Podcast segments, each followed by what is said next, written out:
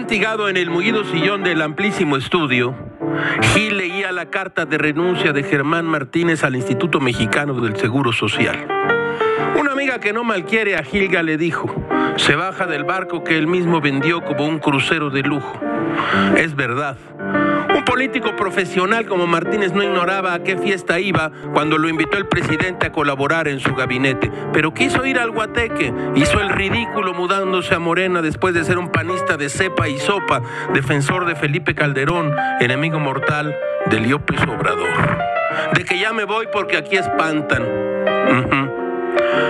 Ahora mal sin bien.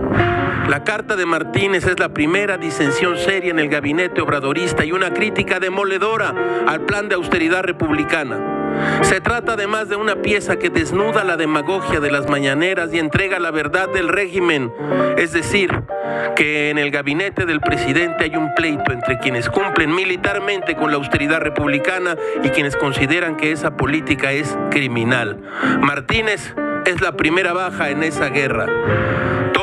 Muy raro, caracho, como diría Shakespeare. En nuestros locos intentos renunciamos a lo que somos por lo que esperamos ser.